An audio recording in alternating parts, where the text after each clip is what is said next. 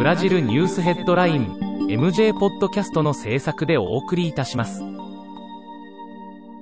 ブラジルニュースヘッドラインはブラジルの法事紙日経新聞の配信記事を音声で伝えるニュース番組です。ブラジルの社会政治経済に関する記事の見出しのみを抜粋してお伝えします。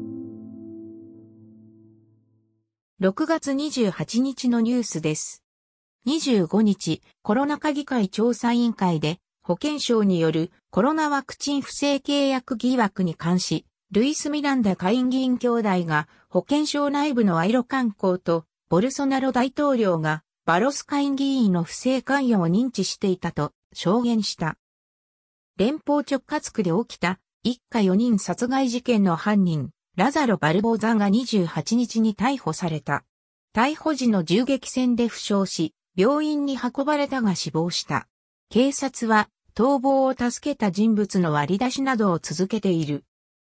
コロナワクチン不正契約疑惑が持たれているリカルド・バロス会議員に別のコロナワクチンでも不正契約を行っている疑惑が浮上した。